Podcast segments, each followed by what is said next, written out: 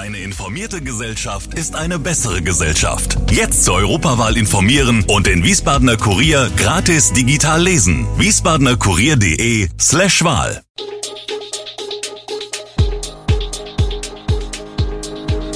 Gude, unser morgendliches News Update. Das Wichtigste aus Wiesbaden für Sie im Überblick. Guten Morgen aus Wiesbaden an diesem 6. April. HSK holt Pflegekräfte aus dem Ausland, ukrainisches Staatsorchester in Wiesbaden und doch kein Ende der Isolationspflicht ab 1. Mai. Das und mehr hören Sie heute im Podcast. Der Mangel an Pflegekräften macht auch den Wiesbadener Helios Doktor Horst Schmidt Kliniken zu schaffen. 18 Pflegekräfte aus Indien sind gerade an den Helios Doktor Horst Schmidt Kliniken HSK angekommen. Sie sollen, wenn sie die Berufsanerkennung in Deutschland erworben haben, dauerhaft an der Klinik arbeiten können. Sechs von ihnen haben schon die Berufsanerkennung, sind also vollwertige examinierte Pflegefachkräfte, sie arbeiten auf ganz unterschiedlichen Stationen, zum Beispiel der Onkologie, Kinderstation, Neurochirurgie oder Unfallchirurgie, erklärt HSK-Sprecher Patrick Körber. Der größte Anteil der Frauen und Männer habe einen Bachelor in Nursing, nur wenig könnten eine Ausbildung an einer Krankenpflegeschule nachweisen, sagt er. Sie werden in Wiesbaden zunächst als Pflegehelfer beschäftigt.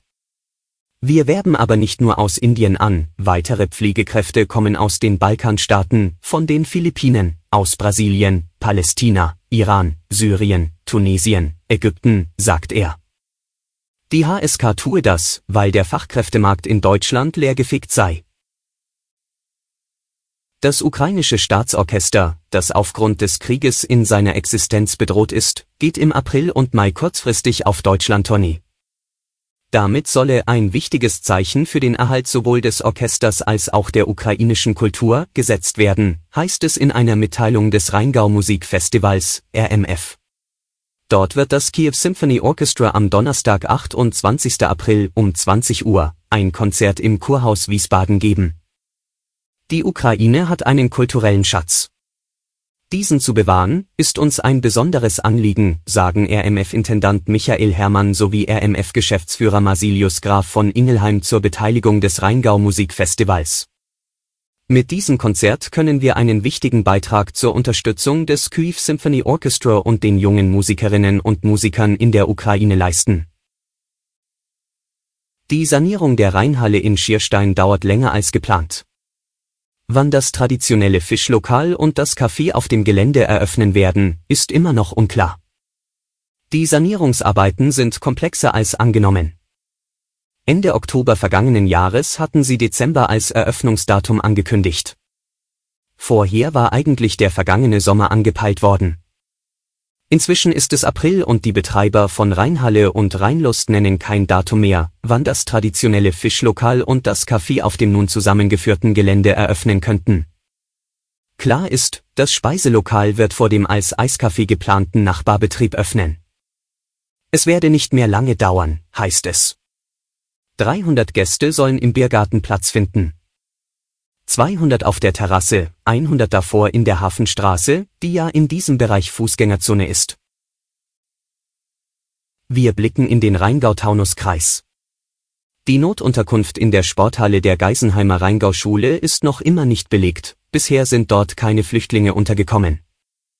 Besser gesagt, der Rheingau-Taunus-Kreis musste in der Halle, die seit über einer Woche auf Standbeibetrieb läuft, noch keine Menschen unterbringen. Und das ist eine gute Nachricht in einer traurigen wie herausfordernden Zeit. Denn in einer Turnhalle mit Dutzenden anderen Menschen zu wohnen, müsse immer die letzte Option sein, sagt Landrat Frank Kilian, parteilos. Deshalb ist Kilian froh, dass der Kreis die Lösung mit Schloss Reinhardshausen in Erbach gefunden habe. Das derzeit im Umbau befindliche ehemalige Luxushotel soll bis zu 230 Flüchtlinge kurzfristig aufnehmen können. Derzeit ist eine Nutzungsdauer von einem halben Jahr vereinbart. Stand Montagnachmittag sind im Rheingau-Taunus-Kreis 1300 Personen mit ukrainischer Staatsangehörigkeit registriert worden. Wer privat untergekommen ist und sich nicht registriert, taucht in der Statistik nicht auf und kann auch keine Sozialleistungen beantragen.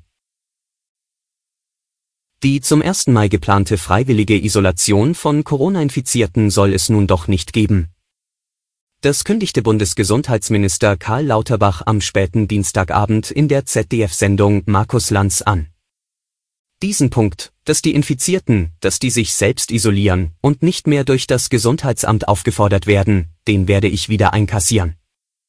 Das wolle er am Mittwoch offiziell machen. Bleiben solle aber eine verkürzte Isolation von fünf Tagen. Nach Beratungen der Gesundheitsminister von Bund und Ländern hatte der Minister am Montag mitgeteilt, dass Corona-Infizierte und Kontaktpersonen ab 1. Mai in der Regel nur noch freiwillig und für kürzere Zeit in Isolierung oder Quarantäne müssen. Lauterbach sagte im ZDF, das wäre zur Entlastung der Gesundheitsämter auch sinnvoll gewesen. Das Signal aber, dass ein Infizierter selbst über eine Isolation entscheide, sei so negativ, so verheerend, dass es an diesem Punkt eine Veränderung geben müsse. Und nun noch ein Blick in die Ukraine. Der ukrainische Präsident Volodymyr Zelensky fordert wegen der Kriegsgräuel von Butscha noch härtere Sanktionen des Westens gegen Russland.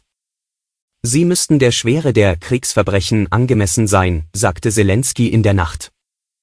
Die US-Regierung plant bereits weitere Strafmaßnahmen gegen Moskau, darunter ein Investitionsverbot. Europa erwägt einen Importstopp für Kohle und damit erstmals ein Teilembargo gegen russische Energie. Nach dem Rückzug russischer Truppen aus dem Gebiet nordwestlich der ukrainischen Hauptstadt Kiew hatten Aufnahmen von Leichen auf den Straßen des Vororts Butscha international für Entsetzen gesorgt.